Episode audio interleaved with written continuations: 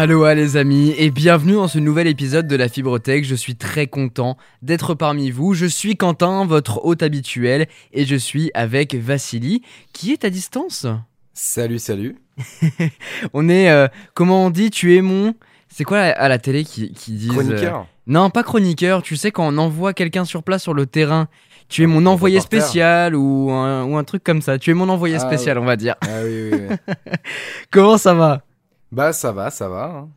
Ah, En ce moment, beaucoup, beaucoup de taf, euh, je sais, de, de part et d'autre. T'es en train de taffer un petit peu sur, euh, sur, euh, sur la chaîne YouTube actuellement, euh, sur quelques projets.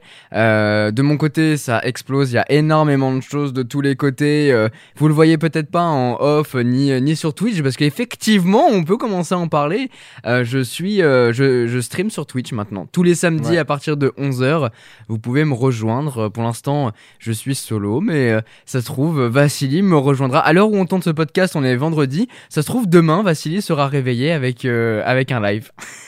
Mais en vrai, euh, t'étais pas tout seul puisque euh, il me semble que le dernier, tu l'as fait avec. Il y avait Mathieu à un moment qui est intervenu, non? Ouais, alors effectivement, le dernier, on a parlé, on a parlé un peu de l'actualité d'Apple. On a suivi le keynote euh, d'Apple dont on va parler dans ce podcast-là. Effectivement, à la fin, Mathieu, euh, Mathieu dos Santos, qui qui est sur Restez connecté, que vous que je vous invite à, aller suivre, m'a rejoint pour débriefer un petit peu. Alors, c'est pas du tout un utilisateur iOS ni Mac. Au contraire, c'est même l'opposé de ça. Et c'était intéressant Mhm. d'avoir un petit peu son point de vue là-dessus sur les nouveautés. Ouais, justement. Ça fait un peu, euh, un peu le rebond euh, des deux côtés. euh, C'était hyper intéressant. Mais ça se trouve, enfin, t'es le bienvenu quand tu veux pour faire un live. En tout cas, c'est trop chouette parce que la plateforme de Twitch est vraiment particulière dans le sens où, bah, alors toi, tu as vraiment pu l'expérimenter euh, il y a quelques mois et moi, je commence à, à l'apprendre. Et c'est marrant parce que dès qu'il y a un problème, je suis là, je t'envoie un message en mode, ah, attends, comment on fait ça? Ah, et puis j'ai créé un Discord et puis comment tu fais ça et tout? Ouais, Discord, euh, Discord c'est bien. D'ailleurs, n'hésitez pas à rejoindre euh, les Discord. euh. Bah je vous mettrai tout ça directement en description du podcast parce qu'effectivement on a créé un, Discord pour euh, euh, les lives, mais c'est aussi globalement euh, général pour tout. Donc Ouais, pour la communauté, oui. En fait, Discord, ça reste une sorte de, pour moi, une sorte de forum dans lequel la, la communauté peut se retrouver, euh, parler, euh, donner des conseils, des annonces, et trucs comme ça, tu vois. c'est ça. Et dès Un peu, un peu le, le, le SAV de la chaîne YouTube, tu vois. Ouais, c'est c'est vrai que c'est un peu ça. Et puis dès qu'on aura une annonce, on pourra passer par là pour vous demander. Dès qu'on a une idée créative, peut-être qu'on pourra vous la partager en direct. Ça sera vraiment un peu plus instantané, exactement comme sur Twitch où l'idée c'est vraiment de créer ce format un peu plus, pas de confiance, mais où on est plus serein, on discute juste. Si vous avez, euh, vous avez envie de me parler un peu des vidéos, comment ça a été créé, ou bien euh, la dernière fois on a fait un live shopping de ce que je pouvais éventuellement acheter pour les prochains mois. On a discuté, on a regardé ensemble les produits qui pouvaient aller, d'autres qui allaient pas et tout. Enfin, c'est vraiment un format un peu plus créatif, un peu plus libre. Ah, peut-être pas. Peut-être pas si créatif que ça, parce qu'on est quand même vachement limité par les outils de Twitch et le format de Twitch qui est quand même assez spécifique. Mais il n'empêche qu'on peut être créatif. euh, ouais, j'ai- j'ai- Bah, en fait, c'est plus dans les sujets et la manière de les aborder où la création va être, euh, va, va être présente, quoi. C'est ça. Bah après, je- j'ai essayé de m'améliorer, de faire des petits overlays, de faire des petits trucs sympas pour, euh, pour, pour le keynote d'Apple. Donc, Ouais. euh, donc non, c'est un exercice qui était vraiment chouette et que je vais reproduire maintenant euh, tous les samedis à partir de 11h30. Il y aura des samedis où forcément il n'y en aura pas parce que, euh, je sais pas, je suis parti en week-end ou je fais d'autres choses. Mais il n'empêche que je vais essayer de prendre ce rythme-là. En tout cas, ça va être très très chouette. C'est un nouvel exercice, exactement comme la fibrotech euh, qu'on avait démarré bah, il y a presque un an maintenant. Ça, on va bientôt En fêter mai, les un en, an. mai, hein. ouais, en mai, on va pouvoir fêter les un an. Bientôt, on va fêter les 1 an de la Fibrotech et on est encore ravis de vous retrouver pour ce nouvel épisode centré autour d'Apple. Euh, parce qu'Apple, vous savez que c'est euh, l'épicentre de la tech, on peut le dire. hein. et surtout, ils ont euh, annoncé ce keynote euh, du mois d'avril où ils ont présenté énormément de nouveautés. Des nouveautés pour lesquelles on s'attendait. d'ailleurs euh, un peu, euh, je dirais pas étrange parce que euh, ça, ça arrive qu'il y ait quand même des présentations à cette keynote, mais normalement c'est plus une conférence développeur dans laquelle ils vont présenter plus les, les logiciels, euh, les nouveaux macOS, les nouveaux iOS, mais là il y a eu quand même pas mal de présentations euh, produits. Alors ça c'est c'est différent, c'est qu'en général euh, ils font une conférence mais en mars. Cette fois-ci elle a été un peu décalée puisqu'elle est en avril et en fait le en juin ils feront la WWDC où Ah, on parlera plus logiciel et euh, on en parlera du logiciel parce que c'est important parce qu'il y a peut-être des nouveautés qui vont arriver qui peuvent bousculer un petit peu l'univers d'Apple et ça va être intéressant. Mais effectivement, pendant ce, mois d'avril, on a eu des, on a eu le droit à de nouveaux produits, certains dont on avait connaissance parce qu'il y avait des rumeurs qui fleurissaient à gauche à droite. De toute façon, ça, c'est clairement autour d'Apple, il y a toujours des rumeurs euh, plus ou moins vraies, mais euh, en général, on sait quand même euh, un petit peu à l'avance les trucs qui vont arriver. Exactement. Il y a eu des trucs, mais par exemple, il y a eu un nouvel iMac dont on va parler très bientôt on s'y attendait pas. Enfin, on, attendait un nouvel iMac. Si, on, ça, fait tellement longtemps qu'il n'y a pas eu de nouveaux iMac. Et, en plus, le dernier, il me semble que c'était un iMac Pro. Ouais, euh, exact. Et donc c'était pas un Mac qui était vraiment accessible à tout le monde. Donc tu vois, le, dernier remonte quand même, euh, on va dire le dernier euh, qui, qui vise la cible de ce nouveau iMac est quand même très très vieux. Alors que c'est quand même un ordinateur qui a une, une cible, hein. il, a, une clientèle, il y a des gens qui adorent l'iMac, c'est simple, t'as tout qui est dans le, le même outil, et donc du coup je comprends je comprends l'envie, et en fait on s'y attendait un peu, mais, mais c'est vrai que c'est tombé un peu comme ça, là, comme un petit cheveu sur la soupe, tu vois.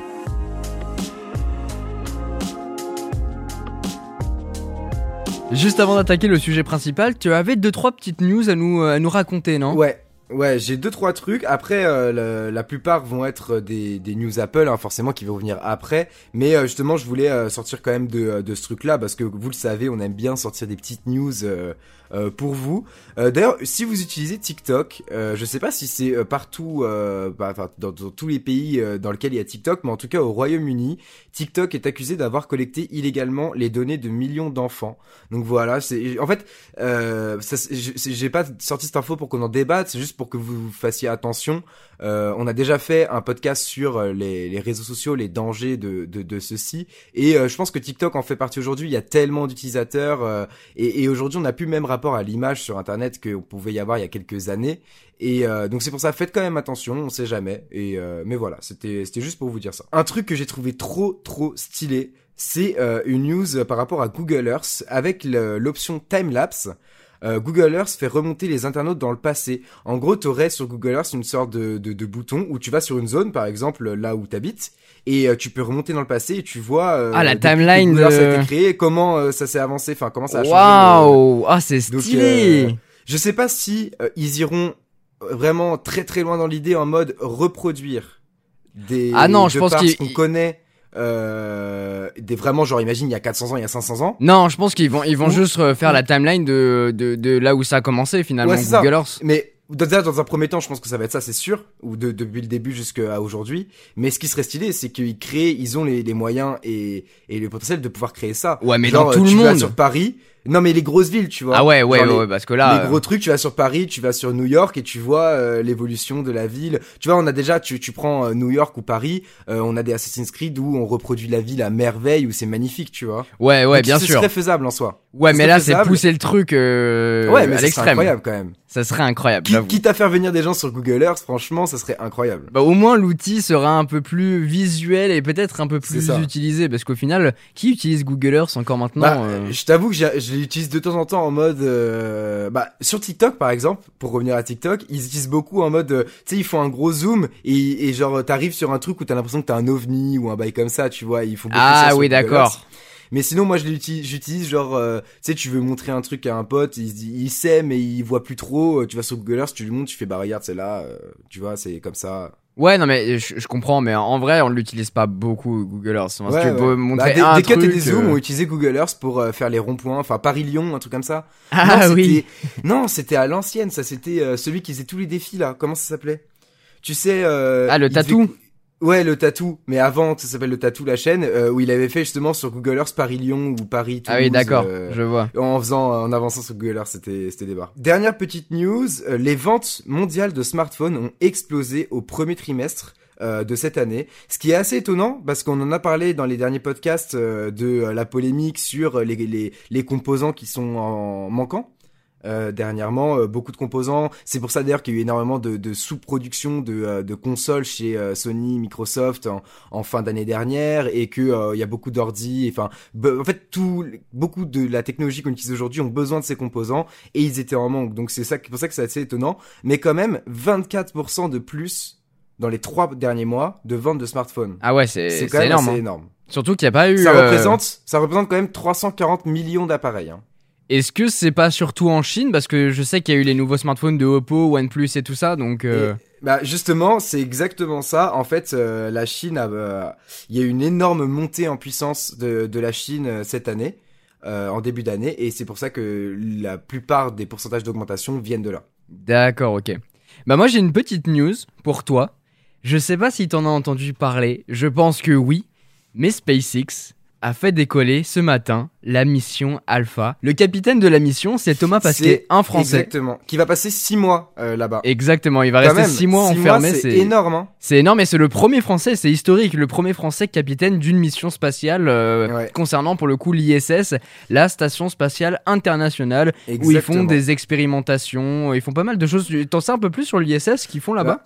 Notamment, ils font beaucoup d'expériences sur la gravité. Euh, je, sais pas exactement tout ce qu'ils font, je t'avoue, mais euh, je sais que du fait que là-bas t'es en no, no gravity, euh, bah forcément, euh, ils font beaucoup d'expériences par rapport à ça et, euh, et donc et aussi sur comment nourrir. Enfin, en gros euh, sous, sous, dans le cas où il y aurait des missions euh, très longues dans l'espace, comment euh, créer de la nourriture euh, et être autosuffisant en fait euh, dans l'espace? Ouais. Parce que tu peux, là, là ils se font envoyer en fait des des espèces de capsules avec des ressources, des vêtements, de la bouffe, etc. Euh, dans l'ISS, mais euh, dans le cas d'une mission, on envoie des hommes sur Mars et t'en as pour euh, X années pour aller là-bas, bah t'es obligé de, de, enfin tu peux pas tout, tout, tout trimballer dans, dans la fusée. Et d'ailleurs, c'est, enfin c'est, ça serait beaucoup trop lourd au décollage. En fait, dans l'espace, en soi, peut-être que ça pourrait le faire, même si la, la, la, fusée n'a pas une capacité illimitée de, de stockage, mais c'est surtout en fait le décollage sur Terre qui pose problème, et c'est la partie la plus dure. En tout cas, en, en, termes techniques, euh, SpaceX a réalisé quelque chose de totalement incroyable. C'est qu'ils ont réutilisé un ancien propulseur d'une ancienne mission pour envoyer des hommes euh, sur la mission spatiale internationale. C'est ça qui est trop stylé en fait, c'est ce qui fait que SpaceX aujourd'hui, pour ceux qui ne le sauraient pas euh, parmi vous, euh, a autant percé parce que y a, y a, on remonte à il y a 5-10 ans, on parlait que de la NASA. Mais c'est exactement ça, il y a 6 ans, la, il faut essayer de, de, se remettre un peu dans le passé. Il y a 6 ans, SpaceX n'était rien. Et en 6 ans, vous voyez le chemin parcouru. Quand même, c'était c'était pas rien non plus. Ça fait un moment quand même. Ça fait plus de. C'était dans les années 2000, 2007 euh, ou 2008, je crois. Ouais, mais je veux dire, ils ont fait des tests, mais en le laps de temps qui s'est passé ces six dernières années pour en arriver là où on est ah, aujourd'hui. exactement. En fait, c'est passé. Ils sont passés de euh, de d'inconnus à euh, les pionniers de l'espace aujourd'hui. Et c'est ça qui est énorme. Et encore et aujourd'hui ce qui est ouf c'est que ce que je disais justement la NASA on n'entendait que parler de ça la NASA la NASA la NASA. Et aujourd'hui c'est euh, SpaceX SpaceX SpaceX. Et d'ailleurs la NASA finance SpaceX. Oui alors attention parce que c'est quand même la NASA qui euh, qui lance les programmes et ils prennent des, des agences comme SpaceX. Bah, parce que SpaceX justement a le, la technologie, comme tu disais, euh, de la capsule qui déjà, euh, ce qui en fait euh, pour vous expliquer quand une fusée elle décolle, euh, as besoin, on a besoin d'énormes, énormes propulseurs, comme je disais tout à l'heure, parce que le plus dur, c'est de quitter la Terre à cause de la gravité et du poids des machines. Sauf que ces propulseurs-là, à l'époque, hein, où on, il y a eu beaucoup de voyages dans l'espace, et jusqu'à très récemment, en fait, euh, dès qu'on envoyait un satellite dans l'espace, etc., les propulseurs, ils étaient lâchés euh, à la sortie de, de l'atmosphère et retombaient, en fait, soit ils tournaient dans l'espace. Ouais, ils gravitent, c'est dans la, dans la poubelle spatiale de l'atmosphère. Soit, soit ils retombent, il y a certains débris qui retombent, du coup, du coup, sur Terre. Et euh, le problème de ça, c'est que les propulseurs, c'est ce qui a quasiment de plus coûteux.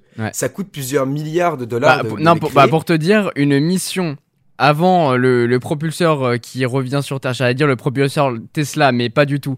Mais quand une mission de base, ça coûte aux alentours des 60 millions, en lâchant le propulseur et en le perdant. Quand le propulseur revient, comme a réussi à faire SpaceX, la mission coûte 6 millions. Voilà. Tu divises un nombre de 10. par 10 La mission, c'est génial.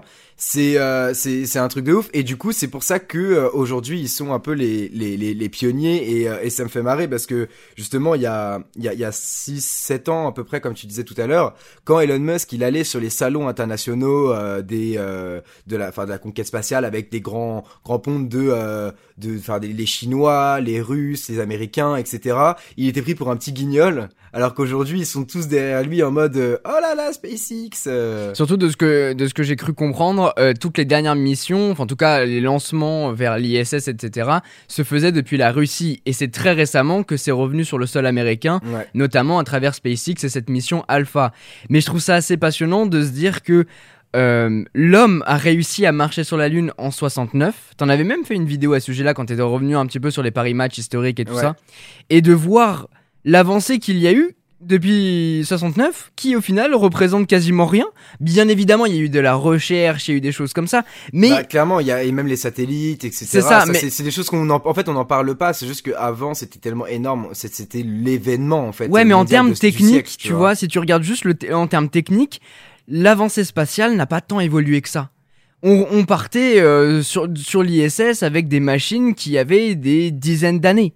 Et aujourd'hui, on est sur un contre, On renouveau. a avancé sur des technologies euh, autres euh, dans, dans l'espace, justement, comme je te disais tout à l'heure, la recherche sur la gravité, la recherche sur. euh, bien sûr, Mais et d'ailleurs, et d'ailleurs, euh, ça, ça, ça a aidé. euh, il me semble, je, je, je, j'espère ne pas dire de conneries. S'il y a des gens très euh, qui, qui sont au courant de ça, euh, dites-le moi. Mais il y a du coup, en, c'est en, c'est en Suisse, il me semble, où il y a une espèce d'énorme tunnel euh, sur Terre, où en fait, euh, il, il- c'est avec euh, des ondes magnétiques et il recrée la, no- la gravité zéro. Et c'est pour étudier en fait euh, les, les noyaux euh, des, des cellules, parce qu'en fait c'est très compliqué de, de briser le noyau, c'est quasiment impossible. Et du coup, ça, c'est ce qui permet vraiment de l'étudier euh, au travers de ce, euh, je sais plus comment comment ils appellent ça, le, le nom exact du truc. Mais en gros, il me semble que les recherches dans l'espace ont permis d'avancer aussi sur ces recherches-là, tu vois. Donc ça va en en ça- ça va corrélation. ouais. Et, et on apprend on a appris beaucoup de choses. Maintenant, c'est très récemment, comme tu dis, en fait, que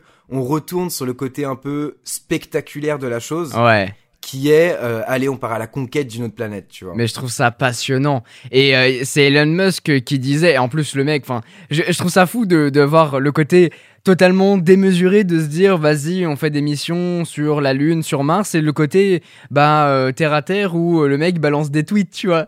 Je trouve Ouais, ça ouais, totalement fou. Et en même temps, euh, ce, qui est dingue, c'est de se dire que le mec, euh, d'ici 2023, il a envie de retourner sur la Lune, histoire de dire à tout le monde Eh les gars, on est vraiment allé sur la Lune et cette fois-ci, je vais faire un Twitch live sur la Lune, tu vois? Et à côté de ça, le mec, il se dit Je vais créer une base spatiale sur la Lune pour ensuite faire ma mission sur Mars et envoyer des gens sur Mars. J'adore l'époque dans laquelle on Parce vit fait, actuellement. alors, juste pour, euh, pour en termes techniques, euh, pourquoi euh, c'est intéressant de faire une, une plateforme sur la Lune? C'est exactement la même problématique que tout à l'heure. C'est qu'en fait, la gravité est beaucoup moins forte sur la Lune. Ouais, t'enlèves des envoyer- contraintes. envoyer une, euh, un- une navette depuis la Lune coûterait beaucoup moins euh, cher que d'envoyer une navette depuis la Terre. Et c'est fait aussi de la distance, même si elle est, elle est moindre que par rapport au voyage sur Mars. Ouais, c'est- je sais plus C'est quand quoi, même- combien de de, de, de de millions de kilomètres exactement pour la Lune, mais Bon, en tout Mais cas, ça rajoute, euh, ça rajoute un petit peu. euh, Il y a un peu moins de kilomètres à, à parcourir, même si à l'univers spatial, c'est quand même rien. Mais c'est vrai que l'époque dans laquelle on vit est assez folle. On retrouve un petit peu l'euphorie qu'il y a eu euh, bah, dans les années 70, euh, un petit peu avant 70, du, du Bah, je coup. trouve que c'est quand même moins fort quand même. Je trouve C'est moins fort parce que plus- c'était la première fois. Mais Bah dis-toi ouais, que. non mais même c'était plus impressionnant parce qu'en fait au- à l'époque euh, le seul moyen de voir les étoiles c'était euh, ton télescope tu vois t'avais pas d'image de t'avais pas d'image de l'espace Mais- euh, l'image des planètes euh, de ouf tu vois Essaye à part de- si tu regardais dans ton télescope quoi Essaye de te projeter, t'imagines si ça se passe. hein, ça se trouve, ça se passera pas, mais d'ici deux ans, il y a une personne qui marchera de nouveau sur la Lune pour nous transmettre des images qu'on Ouais, n'aura ouais, jamais ouais. vues auparavant puisque les technologies n'étaient pas là. Moi j'ai hâte de voir s'il y a vraiment le drapeau américain hein. parce qu'il y a pas de vent sur la lune donc euh, normalement Mais il a justement, pas pu partir hein. C'est ce que les gens veulent savoir et je pense qu'Elon Musk là-dedans, il y a un petit, un petit côté égo Non, surdimensionné il veut faire le dit- buzz il veut faire le buzz Mais en plus du buzz, je pense que il le veut mec faire a- le buzz Aldrin Oh Hey, Sauf que c'est celui qui tenait la caméra et non celui qui a marché sur la lune. tout le monde s'en fout de Buzz Aldrin, tout le monde parle de Armstrong. Et le pire, et le pire, c'est le troisième qui est resté dans l'espace. On s'en bat les couilles, personne le connaît celui-là. Genre. Ça me tue de Non rire. mais le pauvre, gros respect à lui parce que franchement, il a eu du courage de rester tout seul et de faire le tour de la lune pendant que ses potes ils étaient sur la lune à deux tranquilles. Et bah lui, il s'est retrouvé sans communication, sans lumière du soleil, sans rien du côté obscur de la lune. Donc euh, grosse force à lui, franchement. Mais d'ailleurs, il écoute nos podcasts, donc on lui fait Et tu- une grosse bise. non mais en vrai, en vrai, tu te rends compte comment tu dois te sentir seul au monde. Ah T'as ouais. plus vision sur la Terre.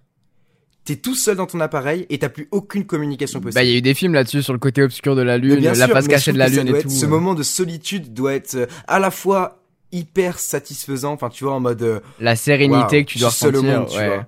Et euh, l'autre côté, ça doit être horrible parce angoissant. que est-ce que ouais, oh, hyper angoissant genre. Et je sais pas combien de temps ça dure exactement ce ce, ce tour autour de, du côté obscur de la lune, mais j'espère que c'est pas trop trop long non plus hein, parce que tu remontes, euh, le mec, euh, il est, euh, tu sais, il est comme ça sur son fauteuil, là, il est complètement tétanisé.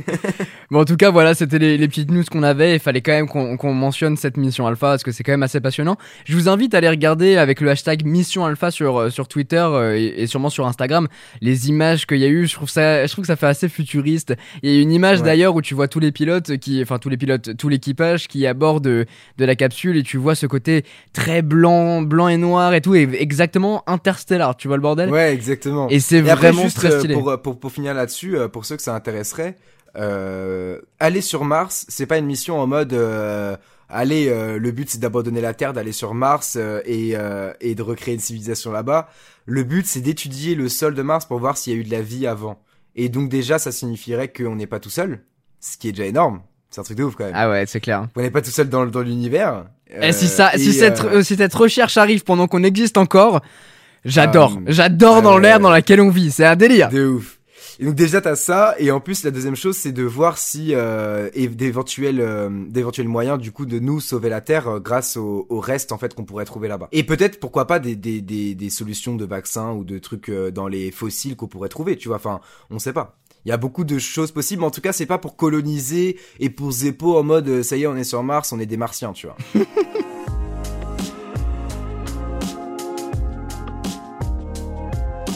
Bon, désolé, on doit retrouver le côté un peu plus terre à terre, hein, avec les annonces d'Apple. Ça, reste, euh, c'est pas moins intéressant. C'est pas moins intéressant, mais c'est moins, il y a moins d'euphorie, je pense, moins spectaculaire, exactement. Apple a du coup, comme on disait en introduction de ce podcast, présenté ses nouveaux produits. Parmi ces nouveaux produits, on va avoir le nouveau, nouvel iMac avec la puce M1 à l'intérieur, l'iPad Pro qui aura la plupart de ses nouveautés dans la version 12,9 pouces et on va en parler. Il y a eu l'Apple TV 4K, les AirTags et l'iPhone 12 dans le coloris mauve. Déjà, avant toute chose, quel produit t'intéresse le plus, te hype le plus? Alors, euh, déjà, euh, je kiffe le coloris de l'iPhone. Franchement, du coup, si je devais en acheter un, euh, c'est lui, clairement. Ok. Il euh, y a pas photo. Après, euh, je pense qu'il y a débat. Euh, faudra voir. Euh, j'ai pas trop trop regardé les news par rapport à l'iPad, donc ça c'est toi qui m'en dira qui m'en dira plus. Je sais pas, je sais pas ce que ça vaut s'il y a une réelle différence. En revanche, donc les, les Mac, on en parlera parce qu'il y a du pour énorme, mais il y a aussi du gros gros contre sur sur ces nouveaux Mac. Et et moi, juste il y a un petit truc sur l'Apple TV 4K. En vrai, euh, ça, c'est une Apple TV, ça reste euh, la, tienne que t'as, ça change rien. Hormis la télécommande. Et ça, faut en parler parce qu'ils ont enfin mis des touches et plus du tactile. Ah, il y a d'autres trucs sur l'Apple TV. Donc, ça veut dire, oui, il y a d'autres trucs, et ça justement on en parlera. Mais moi, c'est ce qui m'a le plus marqué, c'est la télécommande, parce qu'en fait, le côté tactile fait que c'était trop chiant à utiliser.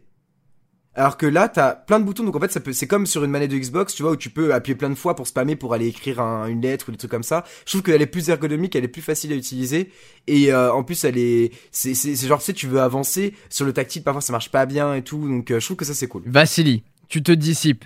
Quel produit t'as le plus hype?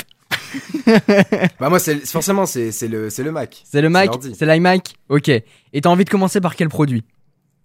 Bah commençons par les AirTags. Eh bah écoute, commençons par les AirTags, le produit qui est sorti aujourd'hui même, que, que j'ai précommandé euh, du coup euh, tout à l'heure. Les AirTags, ça fait des mois qu'on entend parler. Ça devait sortir en septembre, c'est pas venu en septembre, ça a été repoussé, etc. Ça a, ça a, failli devenir les nouveaux AirPower. Hein. J'avoue, on est, on est passé à côté. Les AirTags, euh, pour être très simple, et Apple l'a très bien résumé sur son site, c'est le moyen de tout trouver et de tout retrouver, clés, portefeuille, sac et autres objets. En gros, si vous connaissez le principe des tiles, c'est un petit produit que vous mettez sur un porte-clés ou dans votre sac, etc et comme ça vous allez pouvoir le faire biper ou le géolocaliser pour savoir où il se trouve et, et retrouver vos, affaires finalement. Le AirTag c'est ça, mais made in Apple. Ce qui est bien, c'est que ça fonctionne avec l'application euh, FanMy, donc euh, localisée en français. Et du coup, du coup, en plus d'avoir la liste de tous vos produits Apple, vous aurez vos AirTags. Donc après à l'intérieur, en termes de spécifications techniques, il y a un haut-parleur, il y a une autonomie d'un an parce qu'il y a une pile en fait à l'intérieur, exactement comme des télécommandes classiques, euh, donc vous pourrez la changer euh, très facilement. Et ce qui est vraiment vraiment chouette avec celle-là, c'est qu'en plus d'avoir euh, le, fait de pouvoir la localiser rapidement sur son, sur son application finalement, on va pouvoir la traquer et en fait, ça nous ouvre une sorte d'interface où on va pouvoir. Euh, c'est une sorte de chaud-froid. Ce que je disais dans ma vidéo, c'est vraiment ça c'est que tu te déplaces avec ton téléphone et il dit Ok, t'es à 2 euh, mètres de ton, du AirTag, t'es à 1 mètre, t'es plus à gauche, t'es plus à droite. Et il te dirige comme ça. Je trouve ça hyper intelligent. Et il y a une fonction que je trouve encore plus intéressante, mais dont Apple n'a absolument pas parlé. parlé pardon, c'est euh, qu'en fait, les AirTags, quand tu vas pouvoir le configurer au tout début, c'est exactement la même interface que quand tu configures un produit Apple, donc les AirPods, etc. Tu définis sur quoi il est, bien évidemment, et ensuite, tu vas pouvoir rentrer dans l'application et mettre des informations. Si par exemple vous le perdez, par exemple, ce AirTag appartient à Quentin et vous pouvez, euh, si jamais il est perdu, vous pouvez me l'envoyer au, enfin vous pouvez m'appeler au 06 patati patata. Tu veux dire que ça, tu peux le faire graver sur le AirTag Alors, tu peux pas faire le faire graver sur le AirTag. En revanche, tu peux le noter dans l'application. Et en fait, du coup, le AirTag contient cette information. Ce qui est bien, c'est que. Mais, mais pour la récupérer, c'est quoi? C'est le mec qui doit avoir un iPhone, il colle le, AirTag à l'iPhone. Justement, c'est qu'en fait, sur l'application localisée, maintenant, il y aura une petite interface sur laquelle il y aura écrit. Euh, trouver l'appareil, euh, chercher l'appareil ou un délire comme ça. Et en fait, tu rapproches ton iPhone, il va le capter via le NFC et va et le message va s'inscrire finalement. Et ce qui est encore mieux, c'est que cette fonction fonctionne aussi. Cette fonction fonctionne aussi sur Android. Et donc, en heureusement, ils auraient été cons de pas le faire. oui, mais, mais du, du coup, c'est intelligent parce que du coup, ça prive personne, tout le monde peut utiliser un AirTag, même si pour le configurer, il faut un appareil iOS. iOS. Mais si quelqu'un le trouve et possède un Android, il fera exactement la même chose. Il dépose le AirTag au dos sur la puce NFC et il y aura le message comme une page internet qui s'ouvre avec le numéro et les informations. C'est hyper intelligent. Et du coup, parce que au début, ce que je trouvais bizarre, c'est qu'en fait, le AirTag vient aussi avec des accessoires. Genre, tu peux le mettre autour des clés en le rangeant dans une sorte de pochette, ou bien alors le mettre un peu comme les, les tickets d'avion, tu sais ou les tickets de SNCF. Euh, un peu comme les, trucs, les, trucs, pour faire tenir l'appareil photo aussi, tu sais. Euh, ouais, c'est un, un peu cette idée-là où, tu mets ton, ton nom finalement. Et bah là, au lieu de mettre ton nom, tu vas mettre ton AirTag un peu comme une étiquette 2.0. Donc comme ça, si tu perds ta valise, bah les gens ont juste à scanner ton AirTag via, euh, via ce système-là. Et je trouve ça assez intelligent en fait. Ouais, ouais, c'est vrai. Peut-être que ça évoluera, peut-être qu'on s'en servira pas, mais je trouve que c'est une nouvelle manière d'aborder ce genre d'étiquette en plus de euh, faire de la localisation d'appareils. Donc il rajoute une fonctionnalité sur un truc qui au final euh, coûte pas si cher que ça puisqu'on est à partir de 35 euros pour un AirTag. Alors justement, au niveau du prix, euh, c'est assez étonnant parce que tu parlais de Tile tout à l'heure euh, et Tile c'est autour des 25 euros, je crois. Euh... Ah, ça dépend du modèle. J'avoue, j'ai pas les prix de Tile. ou 30 euh, euros. en fait, ça dépend du modèle, mais c'est quand même, c'est pas, c'est pas donné non plus. C'est pas genre Apple sont mis à 35 euros alors que la concurrence est à 10, tu vois. Bah tu vois, Tile c'est 19,99 euros pour le Mate. Et en gros, la fonction euh, celui avec toutes les fonctionnalités, exactement comme le, euh, le AirTag, c'est le Tile Pro qui coûte 30 euros. Donc finalement, il y a 5 euros de différence. Sachant que justement, c'est là où je voulais en venir, euh, clairement, on peut parler. je vous invite à aller sur le site d'Apple pour regarder en même temps que si jamais vous n'êtes pas occupé là pendant que vous écoutez, vous écoutez le podcast, parce que franchement, le design, eh, il est carré, hein. Ouais, il est propre, hein. Il est beau. Avec les accessoires. Bon, après, j'imagine que euh, c'est 35 euros le AirTag et 35 euh, euros l'accessoire, mais. Voilà, euh, c'est là où en fait les, les, prix commencent à gonfler, effectivement. Mais mais sinon, c'est pas c'est pas déconnant. Il est vraiment beau. il, est, il, est, classe de ouf. Après, le problème, du coup, contrairement au Tile justement, c'est que ce ce ce, ce AirTag, tu peux pas l'accrocher quelque part si t'achètes pas leur accessoire. Effectivement. Parce qu'en fait, le tile, t'as un petit trou qui te permet de le mettre sur tes clés, qui te permet de le mettre dans ton sac, etc. Mais là, tu ne peux pas. Donc ça veut dire que t'es obligé de le mettre en mode balai couille comme ça, tu le jettes dans ton truc. Sur tes clés, c'est mort. Euh, genre, ça, c'est dommage. Ouais, tu, bah, tu peux le mettre dans un sac, par exemple. Tu t'en fous, tu, tu le, mets dans une poche. Ouais, ouais, exactement. Mais effectivement, euh, sur les clés, ou dans le portefeuille. tu, tu, du coup, t'es obligé de dépenser 70 euros pour avoir un truc pour tes clés. Ça, c'est vrai. Après, j'imagine que la concurrence, forcément, ils vont faire des trucs. Euh, bah, Belkin euh, a déjà sorti un, produit qui coûte 10 euh, ou, ou 15 euros, je crois. Mais du coup, t'es déjà à 50 euros. Ouais, c'est vrai. Si tu veux le mettre sur tes clés, un tu- truc, tu vois. ouais, ouais, ça c'est sûr. Donc du coup, ça c'est quand même le côté qu'il faut prendre en compte. Bon après pas- il y aura des alternatives sur Amazon qui coûteront euh, 3 francs 6 Ouais, là bien pour sûr, le coup. bien sûr. euh, Mais ça rajoute quand même un petit peu et ça prend du temps, c'est chiant, tu vois, t'es obligé d'en recommander un, nan, nan. Donc voilà, faut, faut quand même le prendre en compte. Mais sinon, clairement, niveau design, niveau fonctionnalité, il y a pas photo. Et tu a- peux le a- personnaliser aussi, le faire graver avec un petit emoji ou mettre Ouais. trois Ouais, caractères. euh. euh, euh, des, des- une écriture, vous pouvez écrire ce que vous voulez. Bah c'est cool vous sur Twitch qui m'avez dit quoi mettre. Donc euh, j'ai respecté ce que vous m'avez dit. Et c'était quoi? C'était euh, il y en avait un, c'était une licorne et l'autre c'était un dragon. Ok. Donc ah j'en- bah t'as pas pris le pack de 4 Parce qu'il faut un pack de 4. Ouais, j'ai à pris le pack de 4 ouais. À 119. 119, 119 euros. c'est ça. J'ai mis on- euh, on un dragon, euh, une licorne, un fantôme et rien. Ok. Pour avoir le côté un peu plus épuré et tout. Ouais, ouais, ouais. Parce que du coup, 119 euros, c'est là, ça peut être plus intéressant parce que du coup, euh, vous gagnez quand même 21 euros sur le total. Euh, Ah, je faisais le calcul c'est- avec mes doigts là, c'est bon. Mais euh, donc c'est quand même une bonne chose. Après, encore une fois, vous en avez quatre. euh, vous allez pas le mettre dans quatre sacs. Le but c'est quand même de le mettre genre euh, sur les clés nan, nan. Donc déjà 119 euros. Vous rajoutez l'accessoire pour les clés. Euh, il doit coûter, je sais pas, je sais pas s'ils sont déjà sortis d'ailleurs les accessoires. Ouais, ils sont, ils sont sortis, ils coûtent 35 euros l'accessoire pour les clés. En tout cas, celui que j'ai, celui que j'ai pris, putain. il est en cuir. Euh, le cuir Apple. Après, ça peut monter très haut. Hein. Tu prends celui Hermès, il coûte 449 euros, frérot. Hein. Ils ont refait collab Hermès. Ouais, ouais. T'as pris l'étiquette aussi ou? Et bah justement, j'ai pris ce, ce, ce truc-là, c'est l'étiquette pour mettre sur la valise, Ouais, et la ça, lanière. Et j'ai pris celui-là, celui d'à côté, celui qui est en, qui est en rouge. Donc en fait, il y a la lanière, il y a le porte-clés et, euh, et les AirTags. J'ai pris ça. Donc au final, ça m'est arrivé une commande de 193 euros pour euh, vois, 4 juste AirTags et euh, 2 quatre accessoires. AirTags, ça fait mal quand même. Sachant que toi aujourd'hui, t'en as combien? T'en as au moins 3-4 ouais des. J'en ai un dans mon sac, un sur mes clés que j'utilise. J'ai, j'en ai un dans mon portefeuille dans le Ouais, format carte. euh, carte. Et ça, il y a pas chez Apple. Et ça, quand même, c'est, c'est dommage. Ouais. Euh, et euh, et j'en ai un autre quelque part, mais je ne sais plus où. Donc ouais, trois, euh, trois peut-être. Euh, mais euh, dont un qui pourra pas aller dans mon portefeuille parce que c'est, c'est assez gros. Après, à voir effectivement en termes de, en termes de taille, En termes d'épaisseur, ouais. en termes d'épaisseur. Mais voilà, en tout cas pour, euh, pour le AirTag, je vous propose de passer euh, au suivant. Euh, L'Apple TV, qu'est-ce que t'en dis? L'Apple TV, et bah let's go Apple TV. Euh, pour le coup, je suis mitigé dans le sens où il y a des nouveautés, mais il y en a pas énormément. La première, bah c'est la télécommande. Tu étais bien parti tout à l'heure, je te laisse euh, embrayer. Bah déjà, ce qui est cool sur la télécommande, t'as un réel bouton euh, power déjà. Ouais. C'est un truc con, hein. C'est un truc con. Mais t'as un réel bouton power.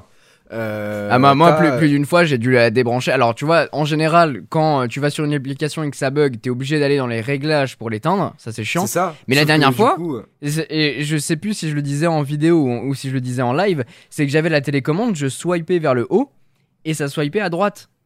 Ah ouais Donc du coup, moi comme un teubé, j'ai mis la télécommande dans l'autre sens, tu vois, en me disant bon bah si je swipe, Sauf que quand tu euh, swipais à droite, ça swipait à ça droite. ne aussi. faisait rien.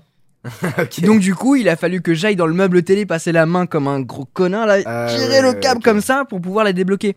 Et c'était super super relou. Et donc ça, franchement, pour moi, c'était un must-have, clairement, sur la télécommande, c'est, c'est, c'est la base. Euh, on sait jamais, en plus, euh, tu, tu peux avoir une fonctionnalité éventuellement de, de, de refresh. Hein, euh, si, ça, ça rappelle des termes, ça, refresh.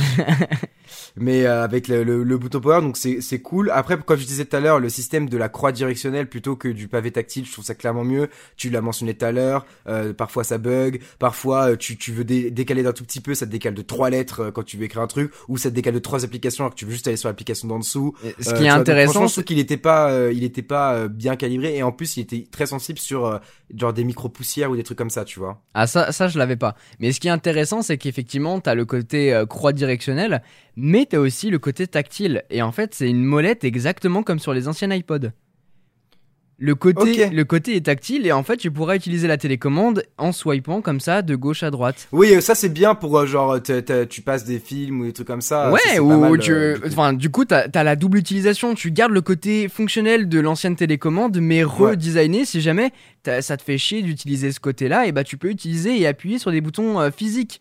Et ça, je trouve ça très malin de proposer les deux choix. Et euh, après la shape, j'avoue que je préfère quand même la, la gueule de la télécommande euh, d'avant. Euh, Ouais, J'aimais ouais, bien ouais. ce double ton et surtout le côté tout noir. Là, ça fait un peu euh, télécommande qu'on retrouve chez Amazon ou, ou dans d'autres marques comme ça. J'aime un Alors peu par moins. contre, euh, du coup cette fois-ci t'as un, il y a, un- il y a, il y a, il me semble, je n'ai pas d'Apple TV moi, mais il me semble qu'il y a trois nouveaux boutons. Euh, non, non, je crois que. Non ah, non, non. euh, alors, si, il y a, y a celui le. sur le côté qui. Voilà, il y, y a que le bouton sur le côté pour déclencher Siri. Avant, t'avais le bouton Siri qui était peut-être à la place du bouton retour. Il y avait peut-être pas le bouton retour. Alors que là, maintenant, il y en a un. Euh, c'est à confirmer. Oui, c'est mais, ça. Pour euh, moi, retour, il y avait pas. Ouais, mais effectivement, bah oui, oui, parce qu'il y avait, c'était il y avait menu, c'était menu. C'est ça. Oui, c'était ça. Mais, euh, mais ouais. oui, il y a un peu plus de boutons, surtout le bouton sur le côté, effectivement, comme tu disais, qui permet d'interagir avec Siri. Voilà. Bon, voilà, c'est Donc, si bon. vous voulez. euh. Après, euh, est-ce que tu peux pas dire dis Siri va non, tu peux, tu peux pas le dire. Genre, tu peux pas dire ah, genre ton HomePod derrière, dis Siri, lance-moi un fils Ah, si, sur la TV. Tu peux dire ça, mais il faut avoir le HomePod. Oui, oui, Tout le monde sûr, ne l'a pas. mais je veux dire, oui, oui, oui, c'est clairement. Juste, t'es pas un peu déçu du design qui ne change absolument pas et qui a l'air de plus en plus gros?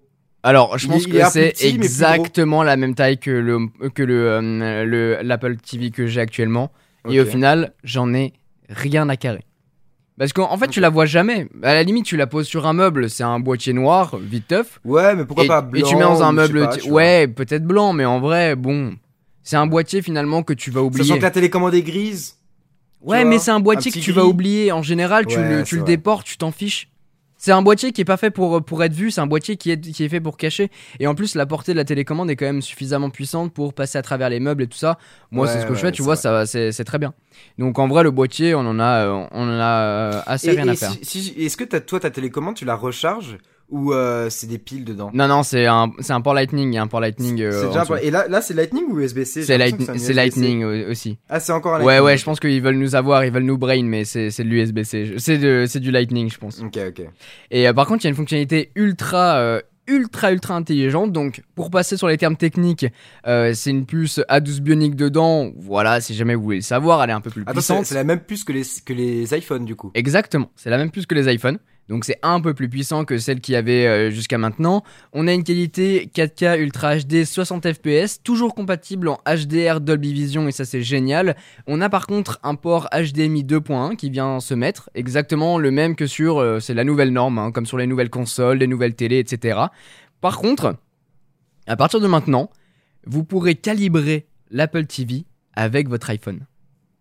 C'est-à-dire que quand vous lancez l'Apple TV pour la première fois, il va vous demander de calibrer l'image de votre dalle télé, donc à travers l'Apple TV, et vous allez prendre votre iPhone pour faire ça. Vous calez votre iPhone sur la dalle, et il va se passer une sorte de, de, de petit euh, logiciel, exactement comme quand on calibre genre, un tu, écran. Genre tu, tu poses ton téléphone sur ton écran. Alors je sais pas si tu le poses vraiment, mais en tout cas tu le laisses à devant l'écran, à l'endroit euh, approprié pour ça. Il va faire un jeu de couleurs, donc exactement comme quand on calibre un écran d'ordinateur. Donc ça va passer de plusieurs couleurs afin d'avoir vraiment le match parfait de l'écran de l'iPhone jusqu'à la dalle de la télé pour avoir la colorimétrie et l'image parfaite. Mais ils ont précisé euh, uniquement disponible avec l'iPhone 12 Pro Max ou, Alors. euh, t- ou genre tu peux le faire avec ton iPhone 3GS. Alors, c'est sûr que tu pourras pas le faire avec ton iPhone 3GS, il a pas la couleur, mais je pense euh, très honnêtement que ça sera à partir de l'iPhone 10 10. quoi. Ouais, je pense Ouais. que ça sera disponible à partir de l'iPhone 10. J'avoue que j'ai pas ce, ce détail-là, je pense qu'on l'aura à travers des articles, je vous invite à vous renseigner, ou bien alors quand on pourra tester et prendre en main cette nouvelle Apple TV. Mais effectivement, je pense que c'est réservé à certains, certains iPhones parce que la dalle n'est pas bonne sur, euh, sur tous. hein. On peut pas comparer, par exemple, un MacBook Air et un nouveau MacBook Air euh, M1. Tu vois, c'est pas du tout la même, la même dalle et la même qualité Ouais. d'affichage. C'est pareil sur les iPhones. Mais je trouve cette fonctionnalité géniale et surtout ça amène au grand public cette fonctionnalité qui n'existe pas du tout chez les gens et qui est pourtant méga importante pour profiter un maximum de ce qu'on fait sur nos appareils. C'est génial. Je suis très content qu'ils le fassent et euh, bah, c'est du Apple, c'est très ludique, c'est très bien intégré.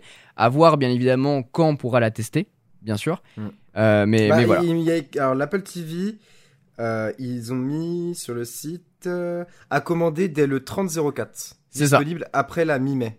Exactement. Voilà. Donc euh, c'est exactement comme euh, l'iMac et comme l'iPad, euh, c'est le 30 pour la mi-mai à partir de 199 euros pour l'Apple TV 4K C'est ça. Et 240 je crois? et 200 200 219 euh, 219. pour ouais, la sa version 64 Go. Pour être très honnête, euh, prenez la 32. Ah, Oui, c'est ce que j'allais dire. À, euh, à quoi ça sert exactement C'est bah, quoi Tu mets en- des photos sur ton Apple TV en fait Alors tu euh, peux mettre des photos, qui- mais c'est surtout en fait maintenant, tu sais, tu peux prendre un, un abonnement complet avec aussi Apple Arcade. Et sur Apple Arcade, tu peux Ah oui, télécharger oui, des jeux, j'imagine. Donc, euh, mais en vrai, on l'utilise quasiment pas la capacité de stockage. Par curiosité, je suis pas encore allé voir combien j'ai consommé parce que moi j'avais pris la version 64, donc je vais quand même aller vérifier pour préparer ma vidéo pour voir si euh, si ça vaut le coup. Si Mais c'est nécessaire, ouais. Mais pour en vrai, euh, bah tu vois, euh, nos parents utilisent la 32 Go, euh, pff, Ouais, ils ont donc, jamais eu de soucis là-dessus. hein. Tout est Bah, fait par Quand internet. tu hein. recevras ta nouvelle Apple TV, n'hésite pas à faire tourner l'ancienne. hein. tu vois, c'est- c'est- c'était prévu. Écoute, hein, je vais pas en garder deux. hein. ah bah attends. C'est comme Alors ça. c'est jamais, hein, tu sais, il suffit d'avoir deux télés. Hein. c'est vrai, c'est vrai. Mais j'ai- j'aime pas trop le concept de télé dans la chambre. euh, Ouais, ouais. Je je suis pas trop fan. Au pire, tu te poses avec ton petit iPad, ton petit ordi. Ah, l'iPad, l'iPad la base. Et d'ailleurs, bah, parlons de l'iPad. Oh là bah, là, mais il est bon, il est bon. transition La Oh là transition. là. Alors cette année, on a un nouvel iPad qui est moins excitant que l'an dernier, je trouve. Alors, des moins excitants que celui de l'an dernier, mais surtout moins excitant que celui de l'année encore d'avant, puisque c'était la refonte complète de l'iPad Pro. Cette année, Clairement. on va avoir quelques nouveautés, et la première, qui est majoritairement la meilleure, c'est que cette année, sur l'iPad Pro, on va avoir une puce M1. Alors justement, qu'est-ce que tu penses euh, Parce que à- jusqu'à maintenant, euh, pour remettre dans le contexte, on avait des puces euh, Apple. propriétaires Apple pour l'iPad, comme il y en a pour l'iPhone. C'était une puce Euh, spéciale pour l'iPad. Il me semble que Euh, c'était les mêmes puces sur l'iPhone et l'iPad. hein. T'es sûr de toi? Je suis pas sûr à avait des 100%, puces, mais euh, euh, différentes. Tu, euh, En tout cas, ça, en tout cas, c'était pas une puce d'ordinateur. Non, c'était, euh, une A. dédiée, dédiée à iOS en fait. Exactement. iOS et, iPadOS. et là, donc ils mettent la puce M1 qui est à la base du coup dédiée à macOS pour euh, l'iPad. Est-ce que ça signifie que l'iPad va être ouvert? C'est-à-dire que des vrais logiciels tels que Photoshop ordinateur, tels que euh, euh, tous les logiciels de montage vont être disponibles mais dans leur format intégral et pas dans leur format application? Ou est-ce que juste on se dit euh, bon on a sorti la puce M1 maintenant on va la mettre partout C'est hyper intéressant. Parce que euh, effectivement, la puce M1, c'est exactement celle qu'on va retrouver dans le MacBook Air, dans le MacBook Pro, dans le Mac Mini qu'on a testé sur la chaîne, et aussi sur le nouvel iMac, dont on va parler juste après. C'est hyper intéressant parce que c'est exactement la même puissance qui sera intégrée dans le nouvel iPad. Sachant comment il était méga puissant dans la version que j'ai actuellement, la 2020, là, ça va être hallucinant. Mais ce Est-ce que est... ça veut dire que tu vas nous tester ce nouvel iPad cette année? Eh bien, non. Malheureusement, malheureusement non, mais je vais, je vais, je vais dire pourquoi après. Euh, mais ce qui est hyper intéressant, c'est qu'effectivement, dans un iPad, dans la version de 12,9 pouces, attention. euh, Ah, non, c'est que dans la 12,9 non, la, la pouces. M1 est dans les deux. Je me suis trompé. Mais par contre, euh, ce qui est, ce qui est totalement fou, c'est qu'en fait, on va avoir toute cette puissance concentrée là-dedans.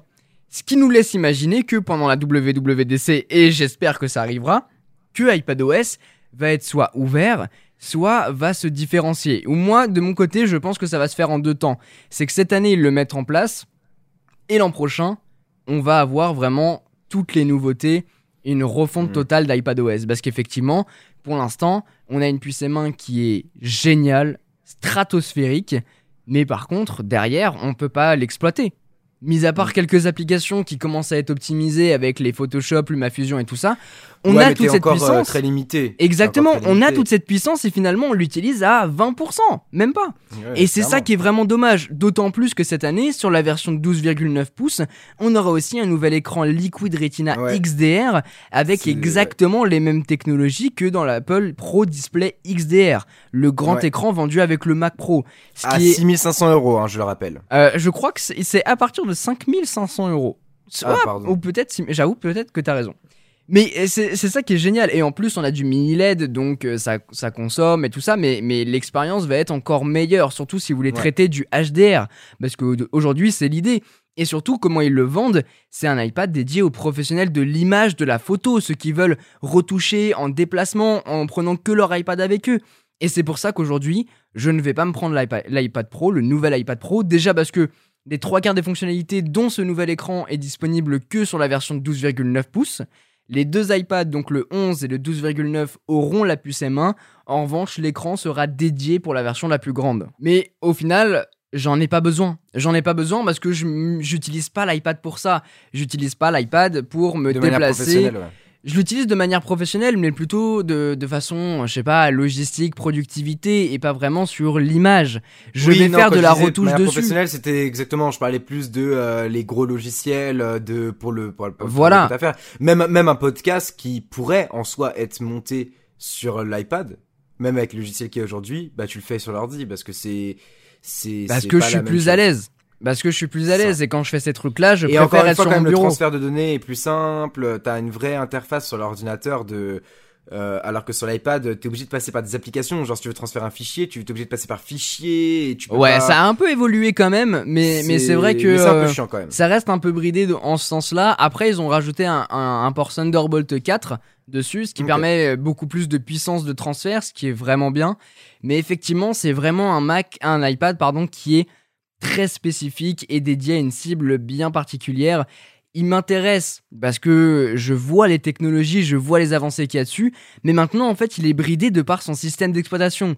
Donc soit pendant le prochain WWDC, soit celui de cette année, soit celui de l'an prochain, Apple débloque les vannes pour ouvrir éventuellement macOS sur l'iPad, ou bien ouvrir suffisamment largement iPadOS pour nous permettre de faire d'autres choses et éventuellement installer de nouvelles applications, sachant qu'en fait, la, la limite qu'il y avait avant, c'était l'architecture qu'il y avait sur les PC, parce qu'on on tournait sur des processeurs Intel, etc.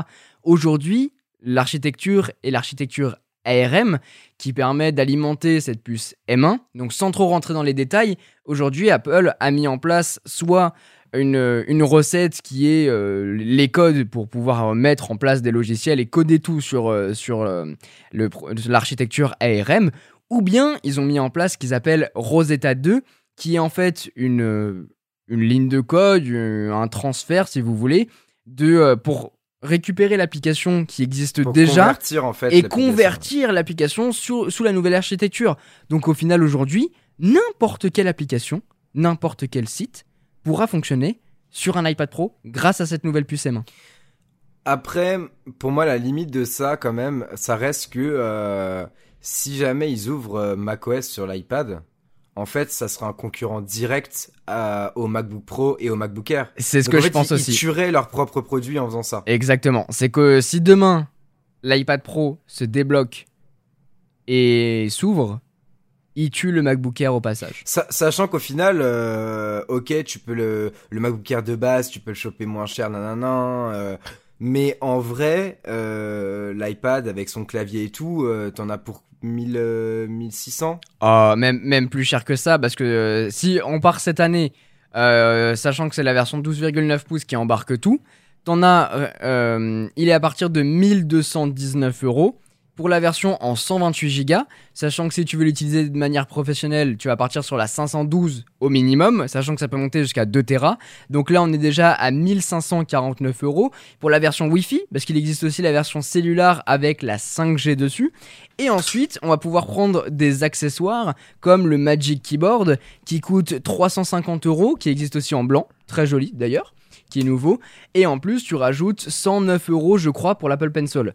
Donc ça te fait un total de 2000 euros pour avoir une machine complète et performante. Ce qui n'est pas déconnant en soi, tellement les technologies Mais sont sachant avancées. que, sachant que c'est dédié énormément à- aux, aux designers, aux graphistes, l'iPad quand même. Exactement.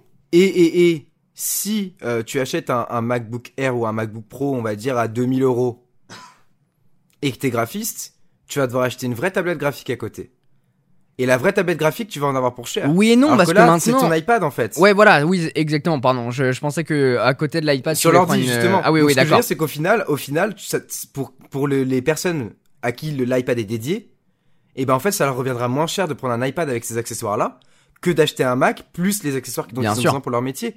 Donc au final, euh, c'est tuer sa concurrence d'ouvrir tout le macOS, le Mac System sur euh, sur euh, sur l'iPad. Ou alors, ça peut être une stratégie intéressante de se dire que la gamme se départage avec l'iPad Pro, MacBook Pro pour avoir l'ordinateur portable accessible, sachant qu'ils pourront éventuellement réduire les prix avec une prochaine puce éventuellement. Et ensuite, tu passes directement sur l'iMac, le Mac Mini et le Mac Pro. Je pense que ça peut être une ligne intéressante en tuant le Mac. Sachant qu'ils ont déjà fait ça, ils ont tué le, Ma- ils ont fait le MacBook et ils ont tué le MacBook quelques années après.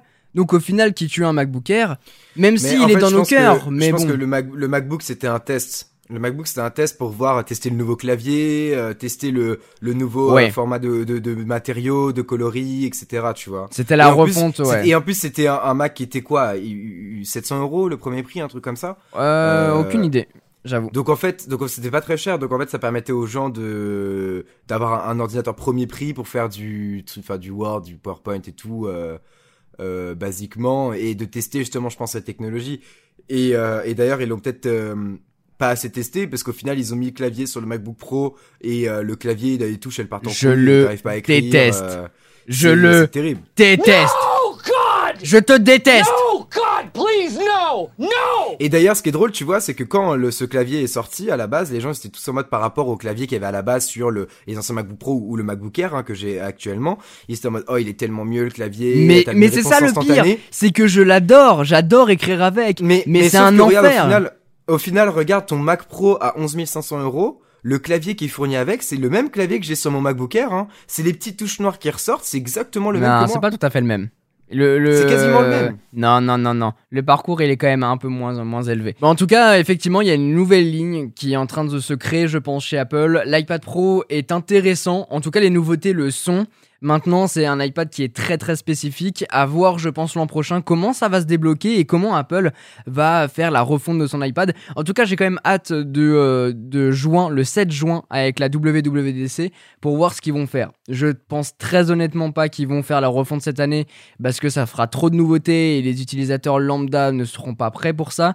Même si c'est un iPad qui est dédié aux professionnels, encore Après, une fois. éventuellement, il pourrait, euh, ça pourrait être une option Ça, ouais, non, professionnelle. non. Apple, quand ils font un truc, c'est, hey, on enlève le port jack. Comment ça, il y a pas de port jack? oui. Ferme ta gueule, il y a pas de port jack, c'est tout. Oui, oui, oui, c'est vrai. Donc ils vont faire ça, ils vont faire ouais, ça mais parce que, directement. parce que tout le monde, l'iPad Pro est destiné aux pros. Euh, sinon, t'es censé acheter un iPad Air ou l'iPad, enfin, tu sais, les, les autres Ouais, l'iPad, Air, ouais, ouais, mais bon, Mais, mais, sauf que, euh, il y a beaucoup, beaucoup de gens qui achètent ce, cet iPad Pro, tu vois, au final. bien sûr. Qui ne sont pas des pros, des professionnels. Donc, en fait, euh, ça peut pas être déconnant. En, en tout cas, dans un premier temps, de bêta-tester les professionnels avec euh, ce format-là, éventuellement, tu vois. Ouais, ouais, mais je suis pas sûr qu'ils vont split le logiciel de l'iPad en deux. Ouais, ouais, ouais. pour dire il y a le côté lambda, il y a le côté professionnel. C'est que tout doit être ludique, c'est Apple. Apple, ils ont toujours fait ça. C'est que même si c'est pour les professionnels ou bien pour les, les personnes euh, euh, grand public, comme nous nous sommes, eh bah, faut que ça soit un truc qui soit ouvert et suffisamment intuitif pour que ça fonctionne partout. Mais en tout cas, il y a un dernier produit dont on n'a pas encore parlé, c'est Ouais. l'iMac. Et c'est, je pense, celui qui fait couler beaucoup d'encre aujourd'hui. Parce que il y a du pour et il y, a du il y a du contre. Il y a de la surprise, il y a de la déception. J'ai vu de tout sur Twitter, sur Instagram. Ouais, j'ai ouais. vu, j'ai, vous êtes passé par toutes les émotions. Ça m'a fait beaucoup rire. et j'ai un petit peu appuyé par-ci par-là. Je sais pas si t'as vu mes derniers tweets, mais J'ai essayé pas- de- de piquer au bon endroit pour essayer de, de voir et de comprendre comment, euh, comment vous, vous percevez cette, euh, ce nouveau Mac. Et toi, t'en penses quoi? Parce que moi, j'ai partagé un petit peu mon avis. On en parlera un peu après, mais toi, t'en penses quoi de ce nouvel iMac? Alors déjà, je trouve qu'il y a, il y a pas mal de choses à dire, notamment euh, le, design global. Très honnêtement, euh, il est magnifique. Quand tu le vois de profil, il est super fin. Le pied en aluminium de la, il est, il il est super beau, il est fin, il est, il est esthétique. Euh, il est, il prend pas énormément de place. Euh, franchement, c'est un travail de ouf, vraiment de ouf qui a été fait là-dessus. et j'applaudis ce travail, vraiment, c'est super bien. Maintenant, il y a quand même des points négatifs. Il y en a un qui est con, mais euh, ça c'est juste une question de goût. Hein. Donc ça c'est pas forcément un point noir, c'est juste euh, moi qui trouve. Il manque la petite pomme devant. Pourquoi C'est un choix, ouais. Pourquoi Surtout pourquoi Parce que euh, Apple, euh, ils aiment bien et on, l'a vu depuis des années, euh, les pommes partout. Ils aiment bien quand on voit que c'est un produit à eux. Ah, je suis Le- pas d'accord avec toi. Et, et ce Mac, ce Mac, c'est le seul où en fait, s'il est posé sur un bureau contre le mur, en arrivant devant, on sait pas si c'est Apple. Et bah, justement. Alors, il y a deux choses. Déjà, la pomme d'Apple, tu la vois plus sur le AirPods Max. Et c'était voulu. Ou- Oui, bien, Mais- voilà. Regarde ce que je t'ai envoyé par message. Et je vous le mettrai dans la description du podcast. J'ai trouvé ça hyper intéressant. C'est un mec sur Twitter qui dit generic versus recognizable. Ça veut dire les produits génériques qu'on voit partout comparés aux produits dont on voit au premier coup d'œil, au premier coup d'œil pardon, ce que c'est. Mais alors justement là, j'allais en revenir à, à- à ce truc-là. C'est- moi, j'avais pas fini je, euh, justement. je vais ça. juste suis- là, je suis- développer je suis euh, cette partie-là. C'est qu'en fait, pourquoi éventuellement Apple aurait fait ce menton aussi important qui est utile, hein, parce que derrière ce menton que vous voyez sur l'iMac, c'est là que se cache toute la puissance avec l'électronique, donc il y a la puce M1, les haut-parleurs, etc. Mais surtout, c'est un iMac qui est reconnaissable parmi tant d'autres. Exactement comme l'est l'iPhone depuis l'iPhone 10, avec ce notch sur le haut. Oui, mais mais t'as déjà vu, euh, genre, enfin, je sais pas. Et, et c'est pour ça que quand tu, quand tu disais, et je suis d'accord avec toi, c'est que pour moi, quand j'ai vu la première fois la face avant, je me suis dit, mais, mais putain, pourquoi vous avez fait ça? Pourquoi il n'y a pas de pomme d'Apple? Pourquoi si? Pourquoi ça? Pourquoi il y a un contour blanc aussi énorme? Et je me suis fait cette première remarque, et j'attends encore de le recevoir avant de me faire Mais mon avis définitif, hein, ça. clairement. Mais, mais justement, après, dis- dis-toi un truc. La pomme d'Apple devant, ça aurait juste fait que euh, les gens, ils le voient, ça claque, c'est un truc Apple. Et, et ça, je trouve que c'est dommage. Tu vois, c'est un truc con, mais moi, sur mon écran que j'ai là, il y a écrit Asus en bas de l'écran devant. Et pourtant, il y a le gros logo derrière, tu vois. Ouais, mais en même temps, alors tu vois, la face arrière, je la trouve incroyable, très réussie sur ce nouvel iMac. la face très- avant, je commence à m'y habituer en fait. Mais alors, justement, pour la face avant, moi, il y a deux trucs. Ouais. La partie basse, comme tu expliquais tout à l'heure, en fait, de un, ça me dérange pas. Et de deux, en fait, ça, ça, ça rajoute de la couleur devant, c'est très beau. Et vrai. en plus, comme tu disais, ça permet de mettre les composants. Sachez que s'il n'y avait pas cette barre-là, il serait beaucoup plus épais. Alors tu vois, moi c'est ce que je me suis dit euh, quand j'ai- je l'ai vu pour la première fois, je me suis dit mais merde. Alors je suis ravi qu'il est, qu'il est aminci parce qu'il fait vraiment genre Ah ouais, l'épaisseur ouais, ouais. d'un iPad, C'est hallucinant. Bon, sachant qu'ils ont un petit peu cheaté, c'est qu'ils ont déporté le côté euh, euh, gros, euh, gros, les, les gros trucs qui font chier, ils l'ont déporté dans un, dans un boîtier en fait exactement comme sur les, les Mac. Donc Mhm. en fait, t'as as le côté magnétique, l'embout magnétique que tu branches pour alimenter le Mac, et quand tu suis le câble, t'as un boîtier exactement comme sur Oui. les MacBook, MacBook Air, qui contient tout ce qui va être, euh, bah, c'est la, la- la puissance euh, finalement pour l'alimenter, l'alimentation, etc Mmh. et ensuite tu le branches à une prise. Donc là-dessus, ils ont un peu cheaté, c'est que oui, il est très fin, mais il y a ça à côté, quand même. Même si pour le cable management, c'est plus pratique parce que bam, tu le colles sous le bureau et Ouais, ciao, c'est terminé, mon frérot. Par contre, et j'ai oublié ce que je disais. Euh, oui, par contre, euh, il est beaucoup plus fin, mais moi je me suis dit quand je l'ai vu pour la première fois, à la limite, je m'en fous de la finesse. Donc mettez-moi euh, les composants au-dessus, enlevez-moi ce notch, parce que le problème c'est qu'on a été vampirisé par toutes les rumeurs. C'est que moi, je, m'imaginais un iMac sans bordure exactement comme l'est l'Apple Pro Display XDR. Ouais, je suis d'accord. Après, justement, le truc, c'est que faut pas que ce soit l'Apple Pro XDR, faut que ce soit reconnaissable comme l'iMac. Et vois. voilà. On sait que c'est l'iMac. Donc ça, pour moi, c'est c'est c'est c'est. Et c'est et là où ma fait, vision on commence à changer. Mais les deux choses qui me dérangent, c'est pas le truc qui est en bas, moi sur l'écran, c'est le contour blanc. Ouais. C'est le contour blanc, moi, qui me dérange. C'est pas le, le- le- la couleur en bas, ça fait beau, machin. Ça, ça me dérange beaucoup. Ce contour blanc n'était pas nécessaire. Franchement. Franchement, je pense qu'il y avait moyen de, de, de l'enlever. Je sais pas pourquoi c'est là, parce que les composants sont pas là, tu vois. donc- La caméra. Ouais, mais la caméra, tu fais un, un- on sait faire maintenant les caméras qui sortent. C'est pas un iPhone où le, Ouais, ou sous l'écran même. Sur un ordi, ouais. sur un, ou sous l'écran. Il y a moyen de le faire. Ou un poinçon, tu vois. Genre, il y avait moyen de le faire. Et ça, je trouve ça vraiment dommage. Et deuxième point, 24 pouces. Ouais, ça c'est pour préparer la version plus grande, je pense. 24 pouces, je trouve ça un peu décevant. Mais, Mais, euh, Tu vois, tous tes points, je pense qu'ils se réunissent dans une seule et même réponse euh, que, que je pense être la bonne. Après, c'est pas forcément, euh, c'est pas forcément le cas.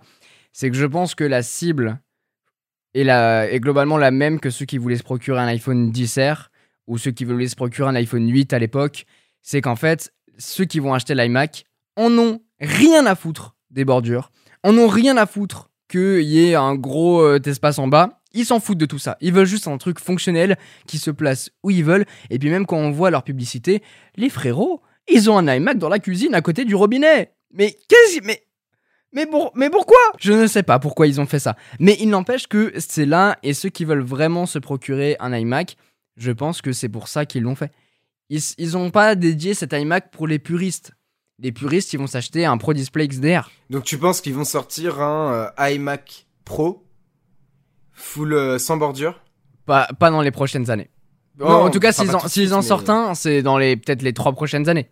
Dans la finalité, il y aura un nouvel iMac Pro. C'est une Mais- certitude. Mais je trouve ça quand même dommage, du coup. Mais, tu vois, après, si tu veux ouais. vraiment avoir un écran euh, qui a ta vision, tu prends un Mac Mini et t'achètes un écran à côté. C'est là où la vision est, est, est, est différente et Ouais, je pense que c'est là que ça split chez ils ont pas Apple. d'écran. Apple n'a pas d'écran, euh, on va dire euh, abordable. Mais tu t'en fous, c'est pas chez Apple. Tu, là, tu regardes partout, partout Oui, ailleurs. mais ap- après, euh, Il y a tellement de références géniales. Moi, je prends plus Ouais, un, mais- un mais je écran crois- chez Apple maintenant. C'est sûr. Ouais. Vu la qualité Ouais, qu'il y a chez toi, LG t'as- pour un prix. maintenant un, un très très grand écran euh, qui est pas un format euh, classique. Non, mais même au-delà de ça, regarde l'écran que j'ai mis dans le setup avec où je construis un PC Windows tout en un, etc. Cet écran, il coûte 200 euros.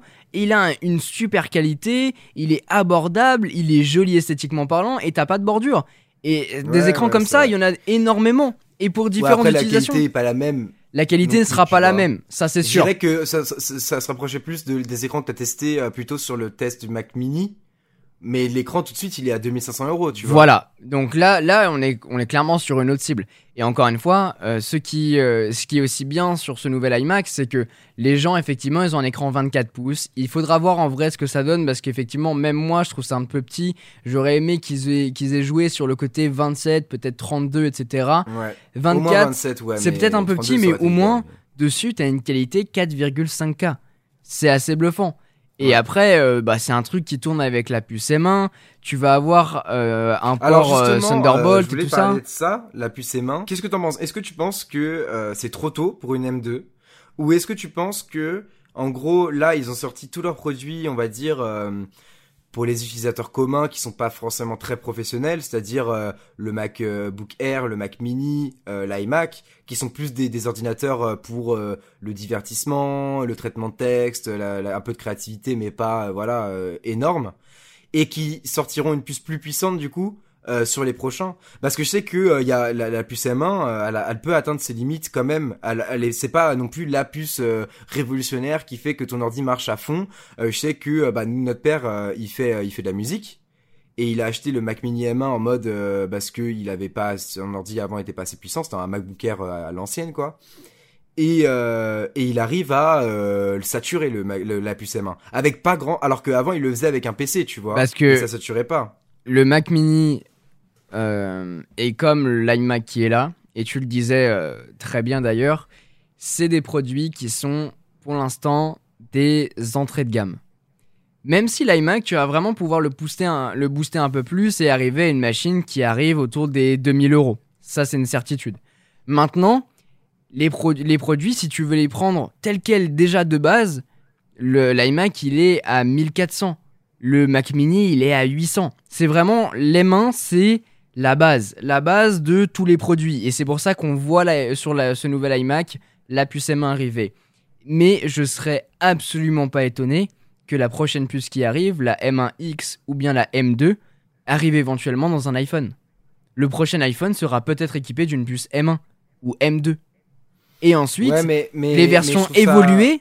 Parce que déjà de base, ce qu'ils disait Apple quand ils, ont sorti la nouvelle architecture et la puce M1, c'est qu'ils disaient que ça allait se passer en 2-3 ans, où justement ils vont remplacer toute leur, euh, toute leur gamme. Parce qu'aujourd'hui, si tu veux prendre un MacBook Air ou MacBook Pro avec le, processeur M1, ce sera les entrées de gamme. Si tu veux aller au-delà, tu repasses sur du Intel. Et en fait, Intel, ils vont le dégager au fur et à mesure.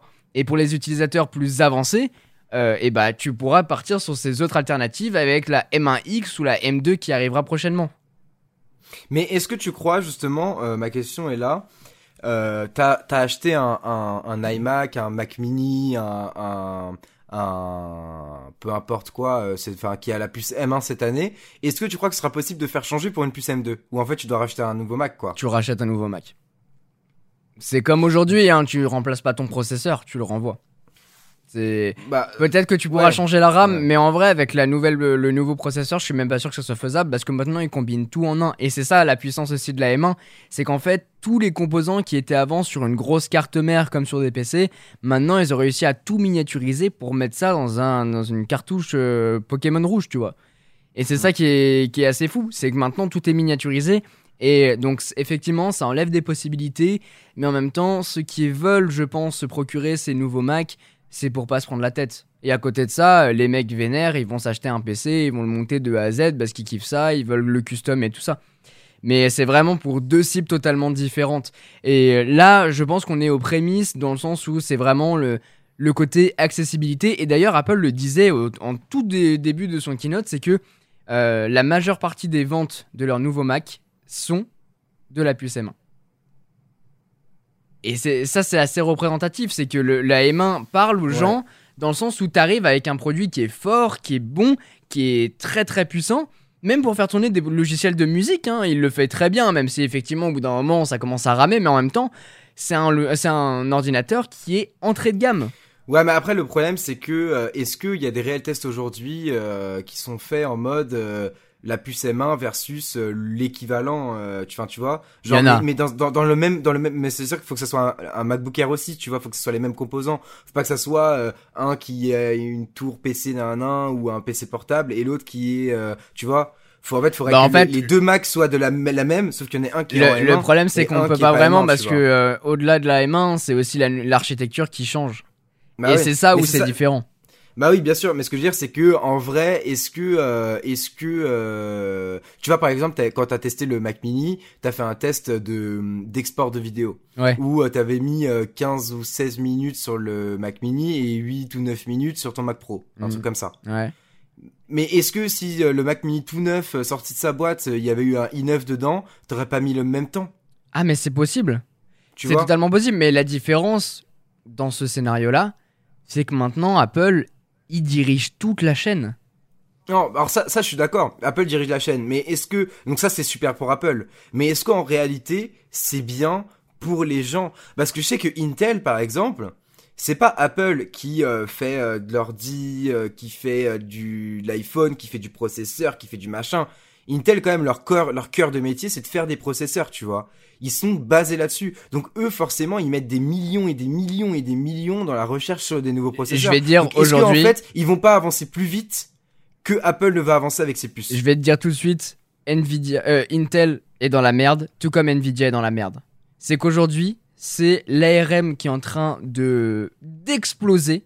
Même si ça, enfin, c'est une technologie qui existe depuis des années et c'était sur Windows depuis des années. Mais ça veut pas dire qu'ils vont pas l'implanter. Ça veut pas dire qu'ils vont pas l'implanter. Mais le problème, c'est que le, le cœur de Intel, c'est cette architecture. C'est pas compatible. Là où AMD l'est beaucoup plus.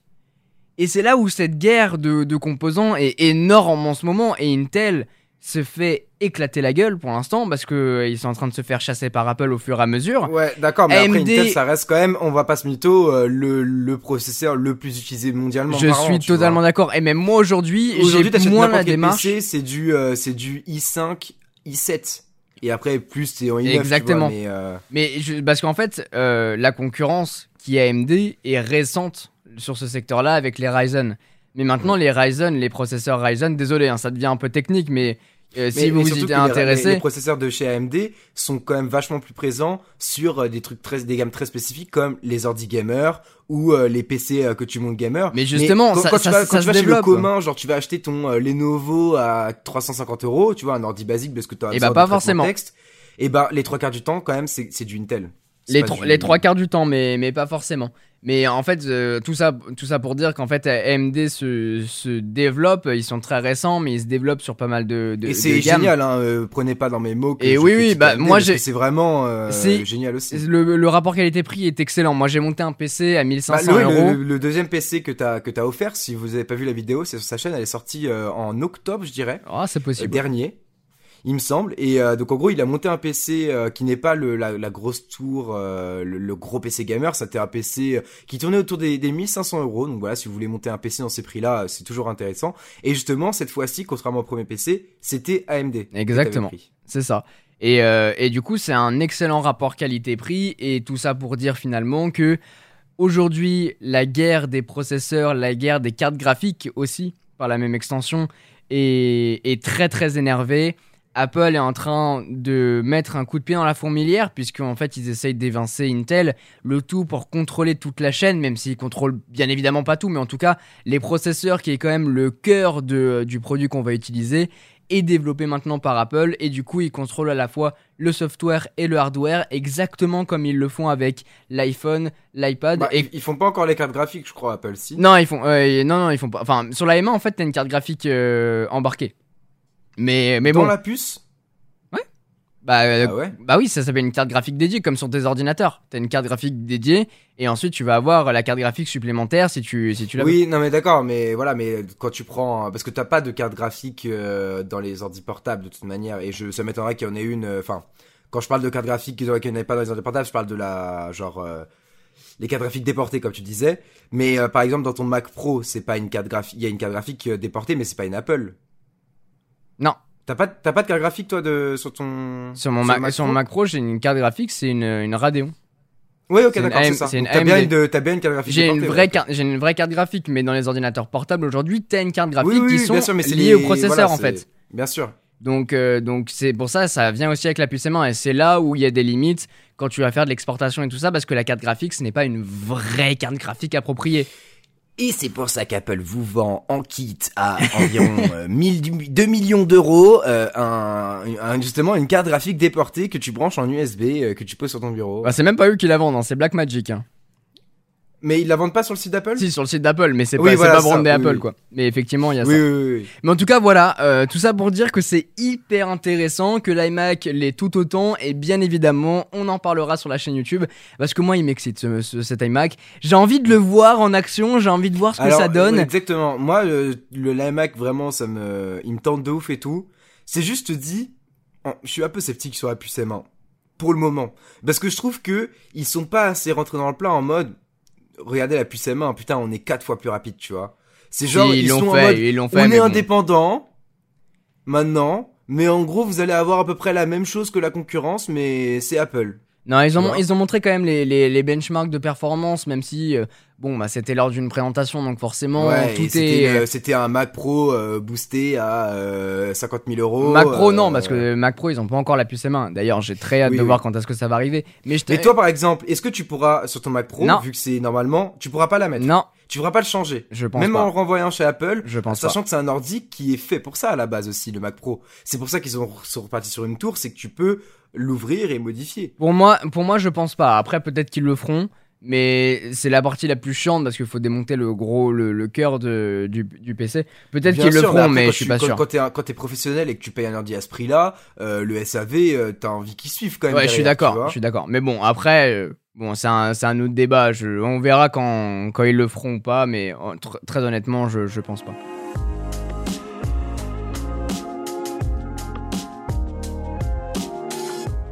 En tout cas, voilà pour le tour des nouveautés Apple. C'était euh, vraiment très excitant. J'ai hâte de prendre tout ça en main. Si vous voulez avoir un peu plus d'images parce que euh, vous étiez posé euh, dans, dans les transports pour en écoutant ce podcast, n'hésitez pas à aller sur la chaîne de Quentin. Il a Exactement. fait une vidéo il y a, il y a quelques jours, enfin la suite de, de l'événement où il présente justement toutes les nouveautés en images avec les images d'Apple, etc. Et sinon, euh, putain, je fais de la pub que pour toi là. Ça Euh, sinon plaisir. sur Twitch, bah, hein. il a fait un live qui est en rediffusion aussi. Ouais, aussi. Euh, Il y ouais. a les rediffs du live où voilà. Et on en parlera aussi euh, en, en direct. Donc, enfin, je, vous- je vous invite à me suivre de toute façon sur Twitch maintenant, euh, tous les samedis à partir de 11h30, ou même sur les réseaux sociaux pour savoir s'il y a des modifications d'emploi du temps. Euh, comme ça, au moins, euh, vous, euh, on pourra discuter de tout ça, de la fibrothèque, si vous avez des questions. Peut-être que Vassili passera, peut-être pas, mais, mais voilà, on pourra discuter de tout ça, ça va être hyper intéressant. Je t'invite éventuellement, est-ce que tu as une recommandation à nous faire sur un- une série, Euh, un ouais, film ou J'ai regardé sur euh, sur Netflix. Il y a deux trucs que j'ai regardé euh, qui sont très très cool. Il y a d'abord Glow Up. Ok, Glow Up, en fait, c'est une, c'est une série euh, euh, un peu euh, euh, TV show, euh, télé-réalité, tu vois, où en fait ils invitent des, des gens qui sont qui font beaucoup de maquillage, tu vois, et euh, et c'est un concours en fait. d'accord. Sauf que c'est genre euh, du maquillage parfois. Enfin, t'as des thèmes imposés. C'est un peu comme le Top Chef, si tu veux, mais du maquillage. D'accord. Et euh, les mecs sont trop chauds, ils font des trucs de ouf, des maquillages incroyables, genre euh, le thème, je sais pas, ça va être la, la chose qui vous hante le plus, tu vois. Et il y a des mannequins qui viennent et ils maquillent le mannequin en mode ce qui leur les hante le plus et machin. Et je trouve ça grave stylé. Ils font des trucs de ouf. En plus, t'as des mo- moments où en mode euh, ils arrivent sur un set de tournage, par exemple de cinéma, et ils leur disent voilà, alors là, faut que tu nous fasses une blessure ouverte, nanana, un tel truc. Ils ont chacun leur thème, ils doivent le faire. Et celui qui est sélectionné, euh, son mec, il va tourner dans le film euh, juste Ah, stylé. derrière avec sa blessure et tout. Enfin vraiment, il y a des trucs trop stylés. Et euh, deuxième reco, c'est, euh, je sais pas si tu as déjà entendu parler, c'est The Circle. Euh, ah, ça, euh, ça me dit quelque chose. Enfin, il y a le film avec Tom de Hanks ou. com- comment? Ah, c'est le film avec Tom Hanks? Non, non, non, pas non. ça. Alors The Circle, c'est une sorte pareil de TV show euh, télé-réalité où euh, les gens, c'est sorti l'année dernière. Il y en a plein de versions. Il y a Brésil, USA, France. Ok. Et en fait, là, il y a la nouvelle saison de, euh, de USA qui est sortie, c'est pour ça que j'en parle. Et en fait, c'est des gens qui sont euh, un peu euh, représentatifs du confinement. Ils, ils sont Ah si, j'ai- entendu dans parler un de ça. bâtiment. Ils se parlent tout le temps via euh, un- une interface qui s'appelle The Circle. Euh, c'est des messages en fait, mais ils ne peuvent pas se voir. Et le but, c'est euh, d'aller jusqu'au bout et de gagner. Tu gagnes 100 000 euros quand t'arrives au bout. Et je trouve le concept qui est vraiment trop cool. Il est marrant. Les gens sont drôles et euh, et, voilà. Donc du coup, j'ai passé un bon moment. C'est pas très long à regarder en plus, donc euh, n'hésitez pas. J'avais entendu parler de ça, effectivement. Moi, de mon côté, j'ai un documentaire à, vous partager pour ceux qui ont Apple TV+. Euh, désolé pour ceux qui ne l'ont pas, peut-être que vous pourrez le retrouver. Ça s'appelle L'année où la Terre a changé, raconté par euh, David Attenborough. C'est euh, un documentaire qui raconte les, perc- les répercussions positives. C'est un film ou une série documentaire? C'est un documentaire, c'est vraiment dans la vraie vie. C'est en fait, ça montre. euh, Oui, mais je veux dire, c'est format film euh, une heure et demie ou c'est c'est format épisode? 48 de- minutes. C'est Ah, ok, ok, c'est 48 vraiment documentaire, documentaire euh, real life. Ouais, quoi. ouais, ok. Et en fait, ça montre les répercussions positives du confinement sur l'environnement. Sous les mers, Oh. dans les airs, de la terre ferme, notre planète a retrouvé son rythme quand l'activité humaine s'est arrêtée. C'est incroyable. On a Ah ouais. J'ai app- appris des trucs. ça. impressionnant, un truc. Mais là, je vous donne euh, 5% du documentaire que vous devez aller voir. Par exemple, les baleines, c'est la première fois depuis des dizaines d'années Qu'on les voyait dans des zones, euh, ouais. alors qu'on les voyait dans les zones, mais au-delà de ça, que la maman baleine laissait le bébé baleine euh, se, à- euh, se balader. Avant, ils se baladaient tout le temps l'un à côté de l'autre, la simple et bonne raison que ils pouvaient pas communiquer, ils s'entendaient pas parce que sous, sous l'eau ils, ils, en- ils envoient plus, des. c'est euh, avec les ondes qui parlent et du coup avec les ondes des bateaux, ils devaient pas entendre en fait leur. C'est tout. exactement Ah, ça. C'est qu'en fait, à cause des paquebots qui passaient, et bah ils essayent de se parler à travers les ondes ou bien euh, les euh, comment c'est ça les fréquences. Enfin, c'est comme les radars en fait, c'est comme un radar. Comme un sonar, euh, exactement. Une sorte de sonar. sonar. Et en fait, euh, ils pouvaient pas se parler, ils pouvaient pas communiquer entre eux, puisqu'en C'est les fait, fréquences. ils s'entendaient pas.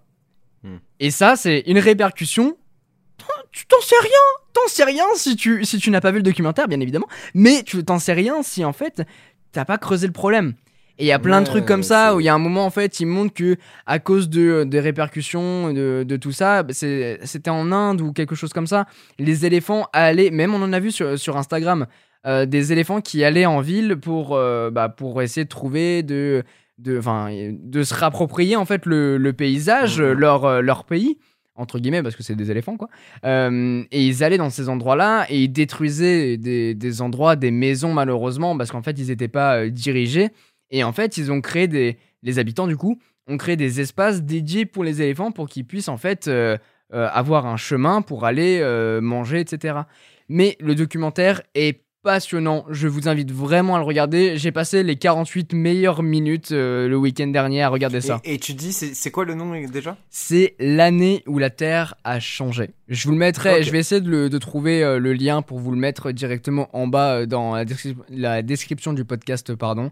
En plus, c'est en 4K, Dolby Atmos, Dolby Vision, c'est juste magnifique. Si vous avez aimé euh, Notre Planète sur Netflix, je vous invite à voir ça et même sur Apple TV+. Ouais, mais ça c'est me- c'est même encore plus intéressant. c'est encore plus intéressant. Moi, Parce le, fait, le titre m'a hype. Tu vois, tu vois le réel impact. En vrai, tu verras encore plus du coup si t'as vu l'autre notre planète Ouais. l'impact que ça a eu. Ouais, bien coup, sûr. Parce que t'auras déjà observé un peu les animaux, mais je trouve que le de voir l'impact euh, humain euh, réel, parce qu'en fait on avait déjà eu des trucs genre, euh, tu sais, en plein milieu de Paris, euh, il y avait des renards ou des trucs comme ça, ou Mm, des biches dans sûr. les villes qui, avaient, qui arrivaient, tu sais.